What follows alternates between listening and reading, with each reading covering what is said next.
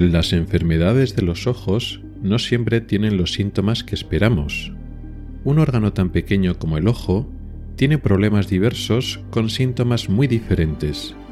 Hoy hablaremos de las confusiones más típicas. Oculares, el podcast de salud visual con el oftalmólogo Rubén Pascual.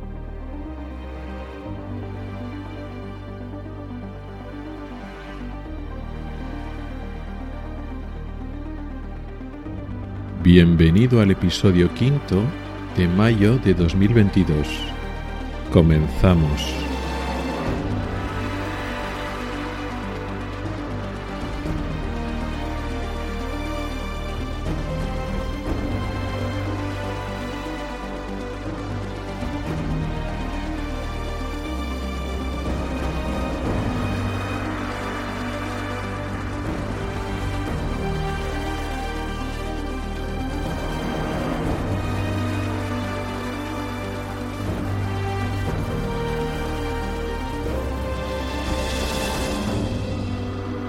Hola y bienvenido al podcast de Ocularis sobre salud visual y oftalmología.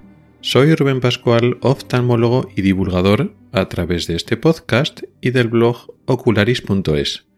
Este es el episodio quinto de la sexta temporada correspondiente al mes de mayo de 2022.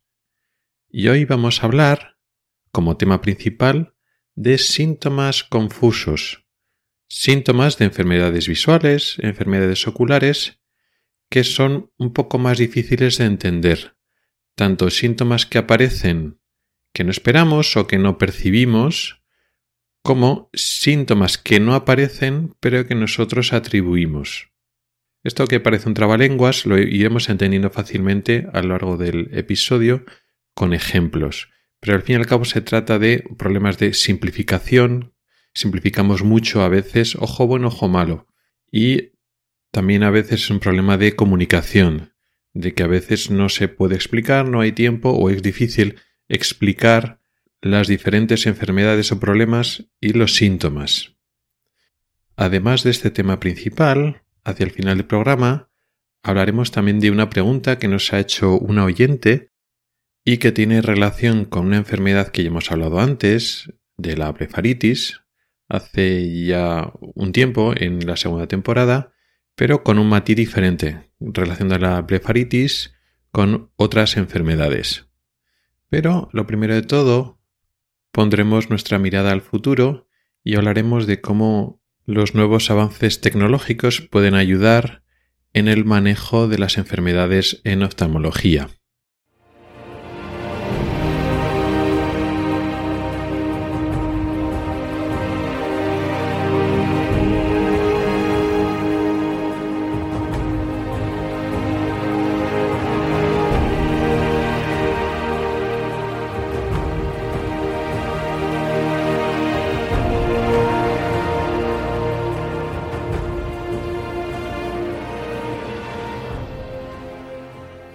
Y efectivamente en la sección inicial de hoy, en la sección de noticias, vamos a hablar no de un artículo concreto como el programa pasado, como la vez anterior, sino voy a hacer un poco un resumen de una serie de artículos que van saliendo cada vez mayor sobre un tema concreto. Hablo sobre todo en la literatura especializada, artículos científicos, en revistas de oftalmología, y también en alguna noticia de este tipo, aunque muy poco, ha salido también en prensa generalista, llegado un poco al público general. Hablo del uso de los sistemas de aprendizaje automático o machine learning o deep learning o de forma más general de ese tipo de redes neuronales en el diagnóstico y tratamiento en medicina en general y en oftalmología en particular.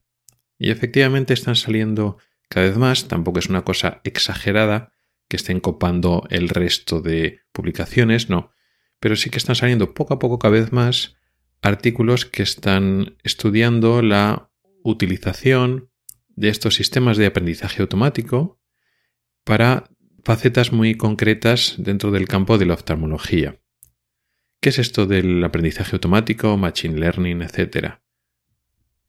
No se trata de una tecnología concreta de aparatos de diagnóstico de oftalmología, como unos nuevos sistemas de análisis de capas de la retina o un nuevo sistema de fotografía con técnicas concretas. No, estoy hablando de sistemas informáticos que cogen datos que ya obtenemos de las formas ya conocidas, no especialmente novedosas, pero analizan esos datos de una forma diferente.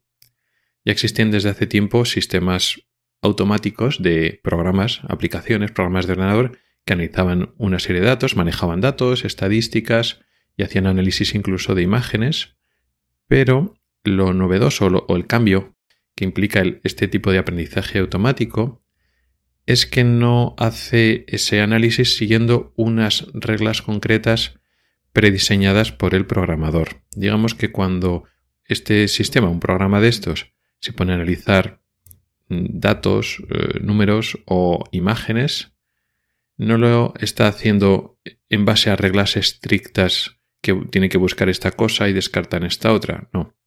El aprendizaje automático, una especie de caja negra informática en la cual, dentro de ese sistema, de esas redes neuronales, pseudoneuronales, el sistema empieza a buscar patrones de forma, vamos a decir, en principio aleatoria, en las cuales no tiene una parte activa, digamos, el programador, ni se sabe a priori, y durante el proceso es el programa el que está aprendiendo por sí mismo.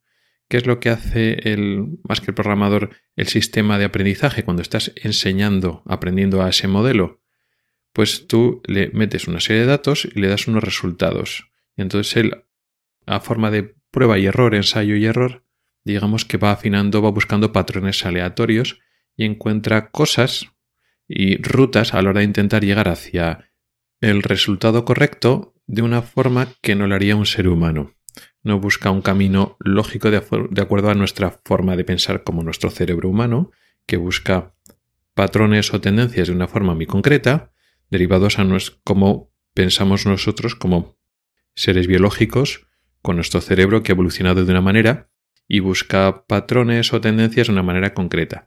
No, este sistema informático lo busca de una manera un poco más aleatoria, es capaz de analizar o comparar datos de una manera que nosotros no lo sabemos hacer, que muchas veces no tiene mucho sentido, pero a la hora de, a través del ensayo de error, a la hora de ir probando y luego comparar con ese resultado si es correcto o no, pues puede ir aprendiendo a sí mismo. Esto que suena un poquito raro, realmente luego puede llegar a funcionar. Tampoco quiero explicar en profundidad qué es esto del Machine Learning, porque tampoco soy un experto de este tema, pero los resultados son interesantes a nivel de medicina, en otros campos, por supuesto, pues en, radiología, en dermatología, pero en oftalmología también tiene mucha, mucho futuro. ¿Por qué? Porque nosotros manejamos muchos datos sobre todo muchas imágenes y análisis que llegan numéricos de esas imágenes obtenidas y nos pueden ayudar mucho. Ejemplos concretos donde ya están dando buenos resultados estos sistemas de aprendizaje automático. En el análisis de los campos visuales, de las campimetrías, por ejemplo, o análisis de las tomografías de coherencia óptica, de esos escáneres que hacemos de la retina, del nervio óptico, mal dicho, ¿no? Porque no son escáneres en el sentido de radiología, pero hacen, digamos, sí, escanean con un láser infrarrojo que es inofensivo, que no da, no produce radiación, y entonces obtenemos tanto imágenes de cortes como imágenes en 3D y todo, sobre todo análisis numéricos de grosores, volúmenes y superficies tanto de la zona central de la retina, de la mácula, como del nervio óptico y del área circundante al nervio óptico. Esta tecnología no es nueva y obtenemos tanto imágenes directas como análisis de datos numéricos de cómo de grosor de estas diferentes capas de la retina o de las capas de las fibras nerviosas que están rodeando al nervio óptico y es muy útil para análisis de problemas de neuropatías, problemas de nervio óptico que causan daños en ese nervio, por supuesto el glaucoma como primera causa, pero también otros problemas de neuropatías ópticas inflamaciones, problemas de riego, problemas cerebrales que causan inflamación o acúmulo de líquido en el nervio óptico y también en la retina, que puede ser edema, acúmulo de líquido en la retina sin más, como por ejemplo en el edema macular diabético, o lesiones más de tipo asociadas a la edad o problemas relacionados con la miopía que son membranas debajo de la retina. Para todo eso ya utilizamos de forma activa la OCT, incluso formas derivadas de la OCT como la angio-OCT, que estudia esas mismas imágenes estáticas con el flujo sanguíneo, que podemos medir el flujo sanguíneo mediante el efecto Doppler. O sea que ya son técnicas muy avanzadas que dan imágenes muy útiles. Pero el Machine Learning puede permitir un paso más allá. Algunas dificultades que tenemos nosotros a la hora de comparar ciertos datos a nivel sobre todo de progresión, el Machine Learning nos pueden ayudar más. Utilizamos también el Machine Learning para analizar directamente imágenes de fondo de ojo, retinografías, fotografías de, de, la retina. Sí, también se usan y pueden ir bastante bien, pero quizá este tipo de uso de análisis de las fotografías tiene más sentido en medios donde hay más escasez de oftalmólogos, donde no hay un oftalmólogo y estas técnicas de análisis de la fotografía te puede ayudar. En el concepto, por ejemplo, de cribado o screening, por ejemplo, también es útil.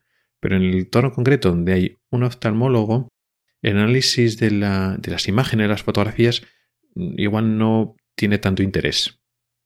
¿Qué es lo que tiene interés en este contexto donde hay oftalmólogos que tienen, digamos, a su disposición estas imágenes? ¿Qué puede ofrecer estas técnicas de Machine Learning más que en las fotografías, más en los análisis del campo visual y de las OCTs de las tomografías de coherencia óptica? Pues sobre todo, más que en el diagnóstico, en la evolución de la progresión. Me explico pues con esta, cuando tienes un oftalmólogo con experiencia y que puede ver el fondo del ojo y puede hacer pues las pruebas que necesites, sobre todo tomografía de coherencia óptica o yo que sé, una ecografía o una campimetría, para diagnosticar una enfermedad, decimos, pues aquí hay este problema, ¿no? Pues una enfermedad en la retina, en nervio óptico o en cualquier sitio. Realmente no está aportando ahora mismo demasiado en los análisis automáticos, porque digamos que el proceso diagnóstico se trata de juntar pues, los síntomas del paciente y analizar, digamos, datos de anormalidades de diversas fuentes. No aporta demasiado. Ahí el oftalmólogo tiene una capacidad diagnóstica bastante alta y un sistema de Machine Learning no aporta demasiado de forma general. Igual en el futuro va cambiando. No, no digo que no aporte nada en absoluto, pero en general no demasiado. ¿Qué es en lo que aporta realmente el Machine Learning? Donde realmente nosotros como seres humanos tenemos más dificultad. Cuando ya tenemos el diagnóstico, ya sabemos lo que es el problema y tenemos que ver si hay una evolución. Es decir, pues la, situación está estable o hay cambios a, cambios a peor. Ahí es más fácil porque el Machine Learning lo estás aplicando a un modelo muy concreto. Es decir, bueno, pues ya tienes, por ejemplo, un glaucoma. Vale. Y queremos saber si el glaucoma ah, está progresando en el tiempo o no. Entonces tú le das unas imágenes del campo visual de hace un año y unas imágenes del campo visual actuales. O una imagen del nervio óptico por OCT, por tomografía, de hace un año y unas imágenes que tienes ahora. Bueno, pues ahí es un poco más difícil para el ser humano encontrar cambios útiles. Si hay un cambio muy grande, sí, claro. Si hay un empeoramiento claro, pues sí. Pero cuando hay pequeñas variabilidades, pues ya el propio aparato nunca te da el mismo número exacto del grosor de, las fibras nerviosas. Siempre hay una variabilidad individual eh, por prueba. Cuando comparas con la población, pues bueno, es un dato, pero no es demasiado exacto. Luego después también hay pérdida de fibras nerviosas por la edad. Entonces, ¿qué es por la edad y qué es por la enfermedad? O en el caso del campo visual, como es una prueba subjetiva, depende mucho de la concentración y la colaboración del paciente. Este cambio, esta posible pérdida es porque el paciente estaba más desconcentrado o es un problema de la enfermedad. Pues hay que comparar esos patrones. Eso es difícil cuando los cambios son sutiles. Y ahí es donde el, sistema de aprendizaje automático es donde muestra más fortalezas. Primero, porque es más fácil para él, digamos, para el grano de la paja, encuentra patrones donde el ser humano no lo encuentra digamos que cuando es un error aleatorio o por la propia de la prueba, pues ahí cumple una serie de patrones aleatorios que no los cumple la enfermedad y también porque estos aparatos, cuando le das, digamos, las imágenes en bruto, pueden encontrar cambios en zonas o en áreas que el ser humano no se hubiera fijado. Pues nosotros nos fijamos en las capas de nerviosas, cuando miramos pues si hay un problema de glaucoma o, pero sin embargo, sistema de aprendizaje automático que no va mirando la fibras nerviosas. El sistema de aprendizaje automático no entiende que el glaucoma es una enfermedad donde se atrofian las fibras nerviosas. No. Mira toda la imagen en su conjunto de forma ciega, aleatoria, y entonces resulta que descubre que hay cambios en, las capa, en otra capa, en la coroides, que nosotros ni nos hemos fijado ni la hemos mirado. Resulta que cambia la densidad de vasos sanguíneos en la coroides. Y eso no se nos hubiera ocurrido, por ejemplo. Entonces encuentra patrones donde nosotros no lo vemos porque no se nos ocurre. Esa forma totalmente aleatoria o ciega de un sistema que no entiende la enfermedad ni sabe lo que está mirando, pues encuentra cosas que nosotros no encontramos que pueden ser útiles. En conclusión, a día de hoy todavía no está implementado en la práctica clínica realmente, pero está cada vez más cerca y más que ayudarnos al diagnóstico al oftalmólogo, puede ayudar de cribaje o screening cuando no tenemos un oftalmólogo así a mano, pero para el oftalmólogo nos sirve sobre todo más que para diagnóstico, para ayudarnos en la evolución, en la progresión. ¿Hay cambio o no hay cambio? A veces hay cambios útiles que nosotros no estamos muy seguros y que eh, un sistema de aprendizaje automático nos podría ayudar para confirmarlo. Con lo cual puede ser una gran herramienta, no para sustituirnos al diagnóstico, pero sí para ayudarnos en la evolución y monitorización de la enfermedad.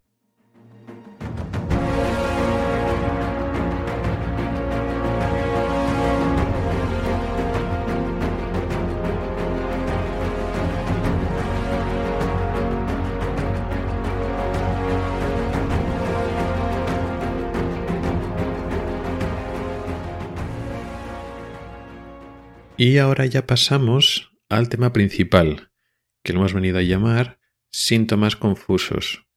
¿Qué quiere decir esto? Eso, el tema de hoy es un tema un poco más amplio, ambiguo, así un poco genérico, no vamos a hablar de una enfermedad o de un aspecto concreto de la oftalmología o del funcionamiento del ojo, y tienen también que ver con las propias enfermedades oculares, pero también con nuestra forma de ser y comportarnos como pacientes. Y es que un ojo es una cosa muy pequeña y tendemos a simplificar. ¿Qué quiere decir con esto? Pues que tenemos uh, muchas veces una asimetría en los ojos donde tenemos una enfermedad en un solo ojo, que nos ha diagnosticado un estilo oftalmólogo. Pues tienes esto, lo que sea, ¿no?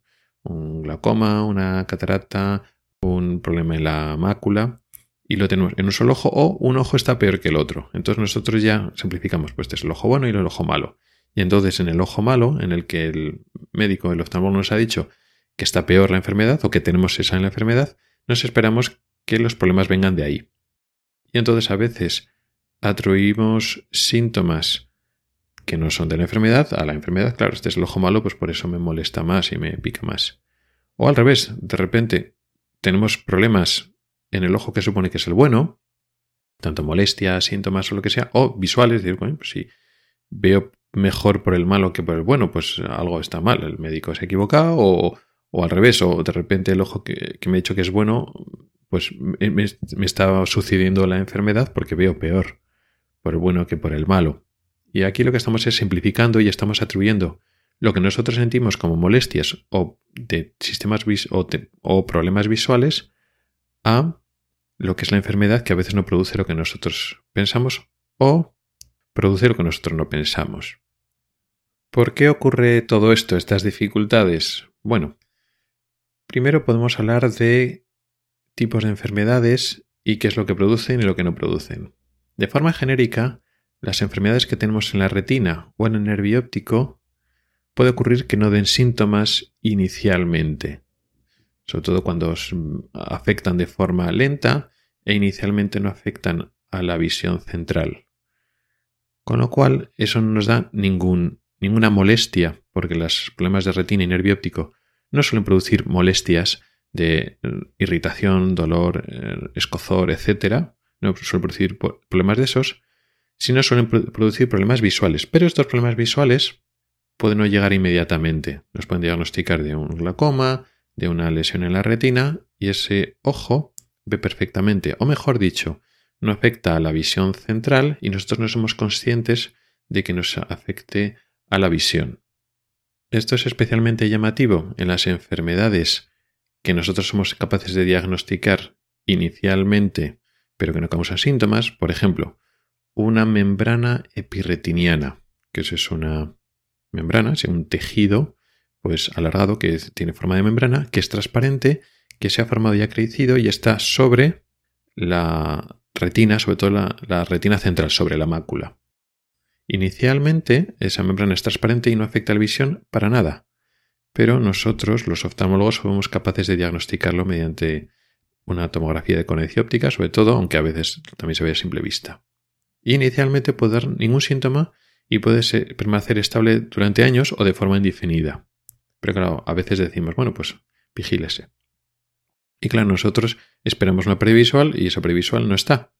Hay problemas que no afectan nada, absolutamente nada a la visión, pueden afectar en el futuro, pero no ahora.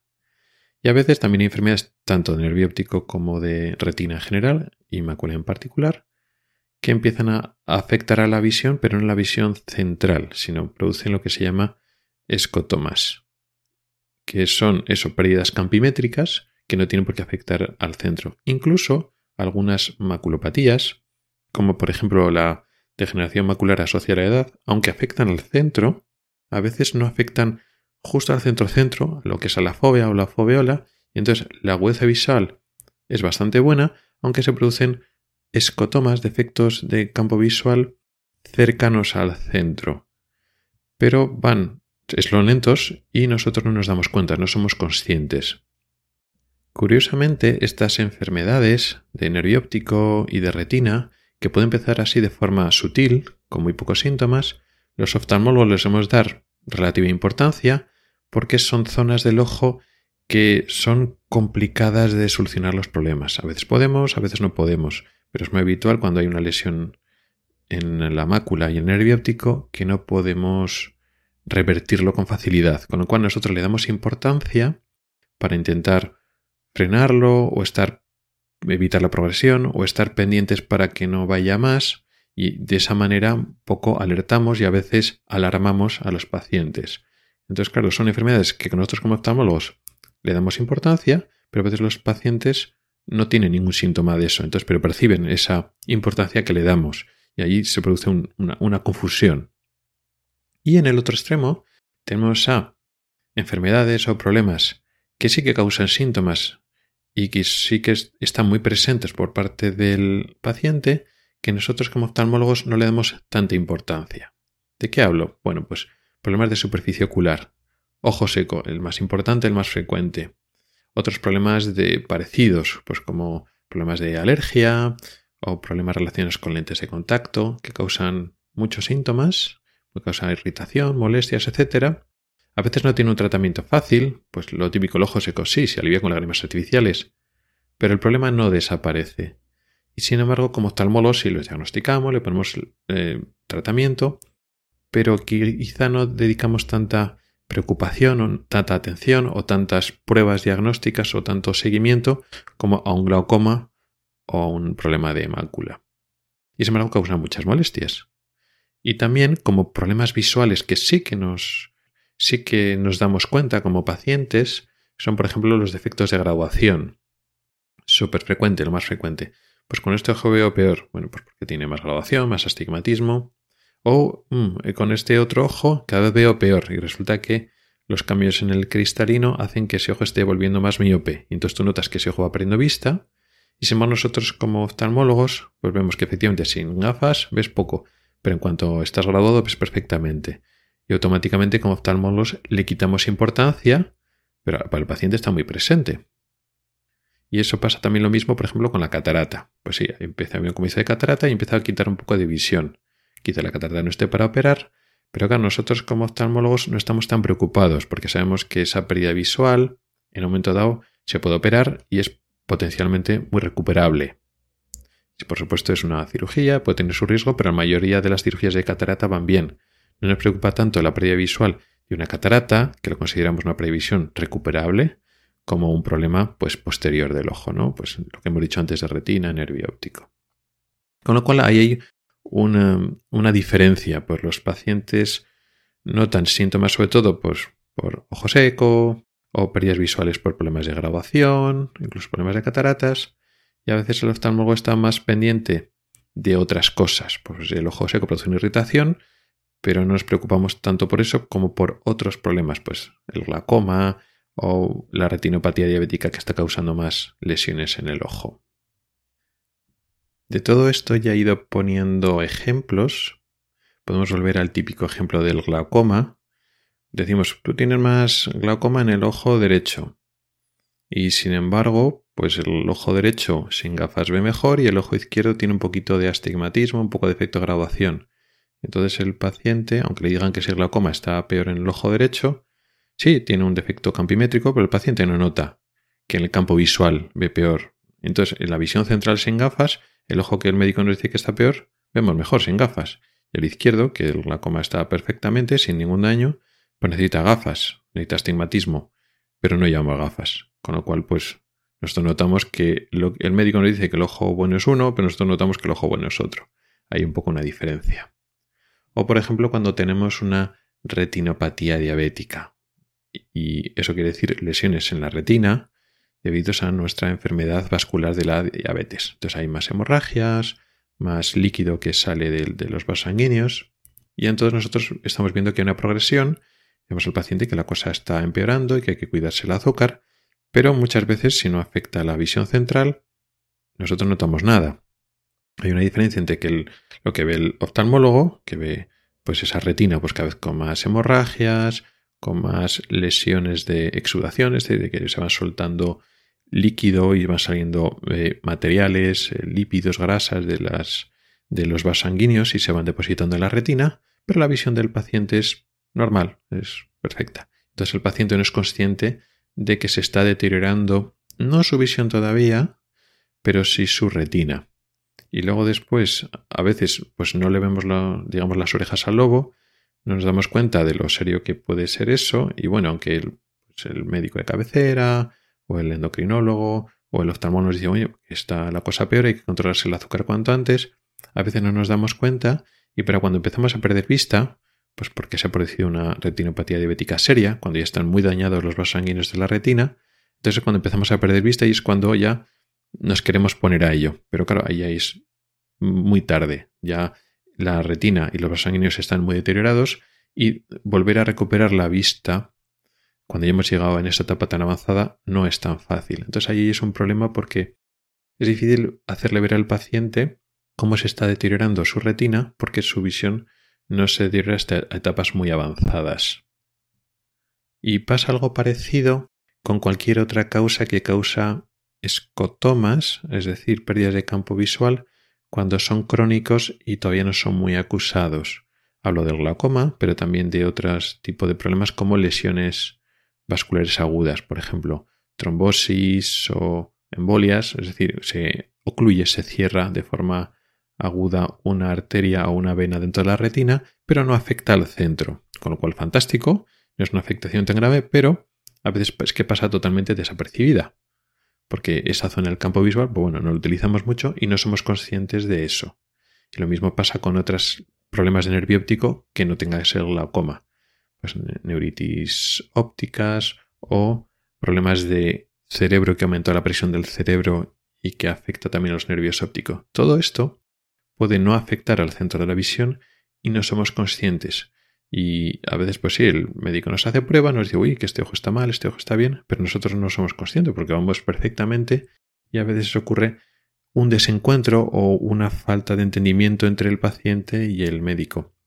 Y a veces es un problema de comunicación. Tiene que ser el médico el que tiene que hacerse explicar bien porque es complicado que uno, si no sabe de este tema, es muy difícil que entienda esas cosas si no se lo explican adecuadamente. Con lo cual es sobre todo un problema de comunicación, es un problema de tiempo, dedicar tiempo y tiene que haber tiempo en la, la consulta para poder explicárselo adecuadamente.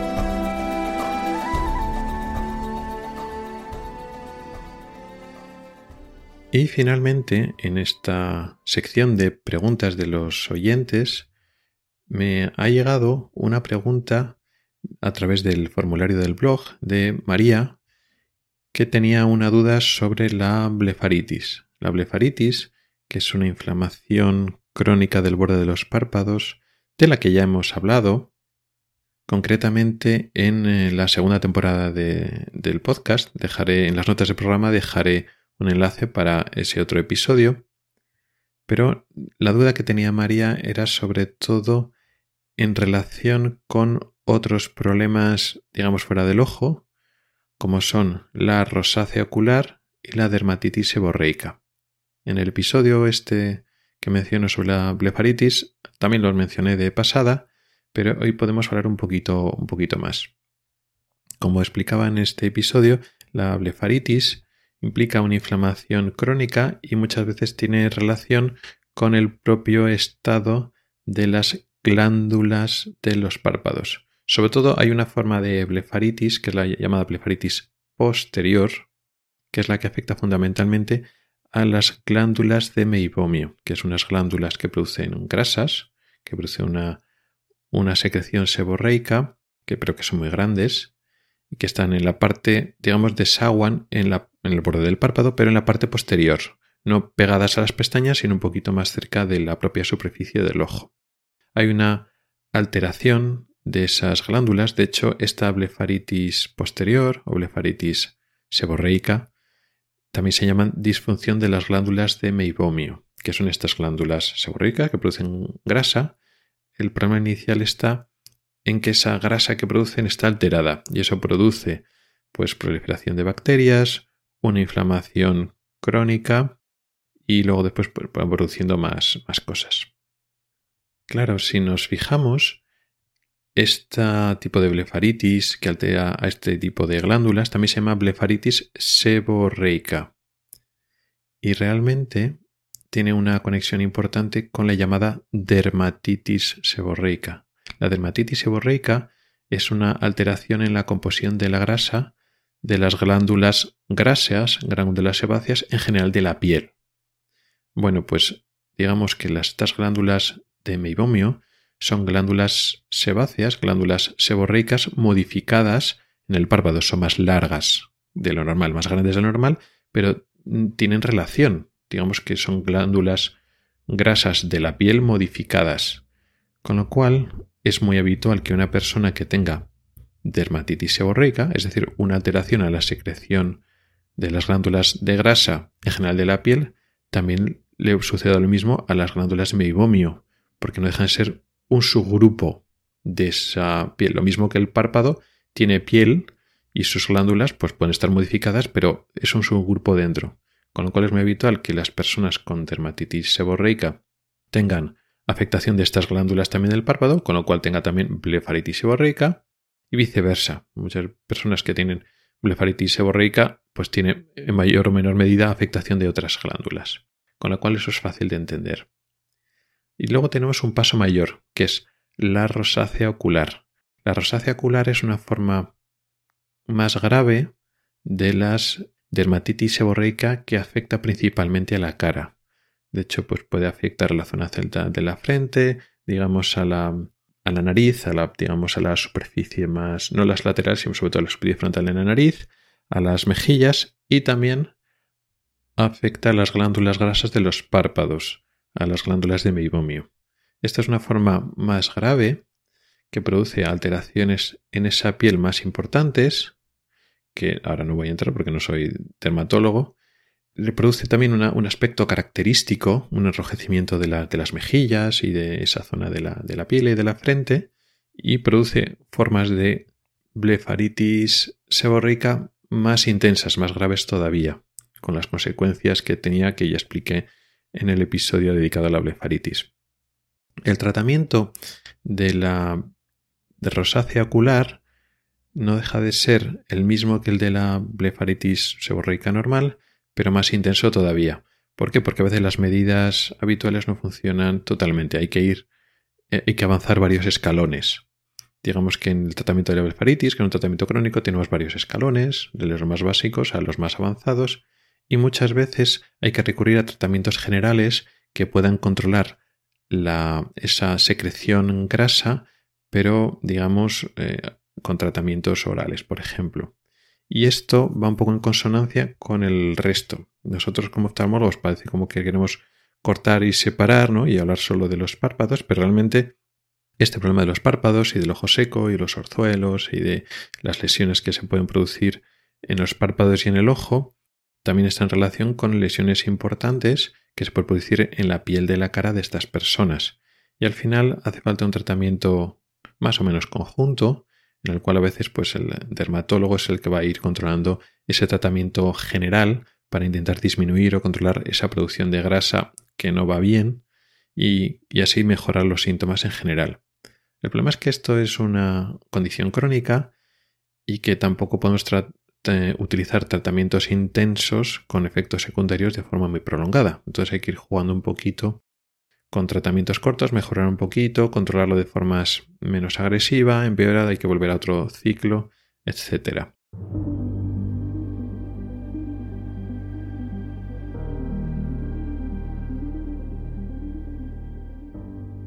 Y con esto llegamos al final del podcast de hoy un podcast donde hemos hablado de cosas que van a venir sobre todo en el futuro cercano, como las técnicas de aprendizaje automático, los, esos programas que nos van a ayudar a los oftalmólogos sobre todo al seguimiento, más que al diagnóstico, al seguimiento de las enfermedades. Hemos hablado también como tema principal la complicación que tiene el nosotros interpretar y hablar los síntomas, lo fácil que es que nosotros como eh, pacientes eh, asimilemos síntomas a una enfermedad que no lo son o que se nos pase desapercibido ciertos síntomas porque son demasiado sutiles. Y aquí la clave es, bueno, la comunicación con el oftalmólogo y también que nosotros intentamos estar informados de una forma adecuada. Realmente ahora la información está a nuestra disposición, pero lo complicado es encontrarla. Entonces, eh, una búsqueda pues por internet o a través de podcasts como este, o del blogs como el mío, pero también hay otros muchos más que puedan información fiable. Pero todo eso hay que buscar información fiable para que esta búsqueda nos convierta en personas más informadas y no más desinformadas. Y por último hemos hablado de un tema que ya hemos hablado de la blefaritis, pero con el matiz de que esta blefaritis es un problema de glándulas que no está aislado de las, no está aislado de las glándulas del resto del cuerpo entonces la relación con otros problemas dermatológicos como la dermatitis seborreica y la sebácea. Gracias por el tiempo que has dedicado a escucharme. Recuerda que puedes contactar conmigo para proponer temas para próximos episodios, tanto temas largos para desarrollar como dudas y preguntas más cortas. También puedes comentar y proponer noticias y temas de actualidad. Puedes escribirme a través de mi correo electrónico que es ocularis.ocularis.es también puedes hacerlo a través de Telegram, Twitter, Facebook o LinkedIn. En las notas del programa están todas las formas para contactar conmigo y participar. Ahí también encontrarás enlaces a artículos del blog y episodios del podcast relacionados con el tema de hoy. Hasta el próximo episodio.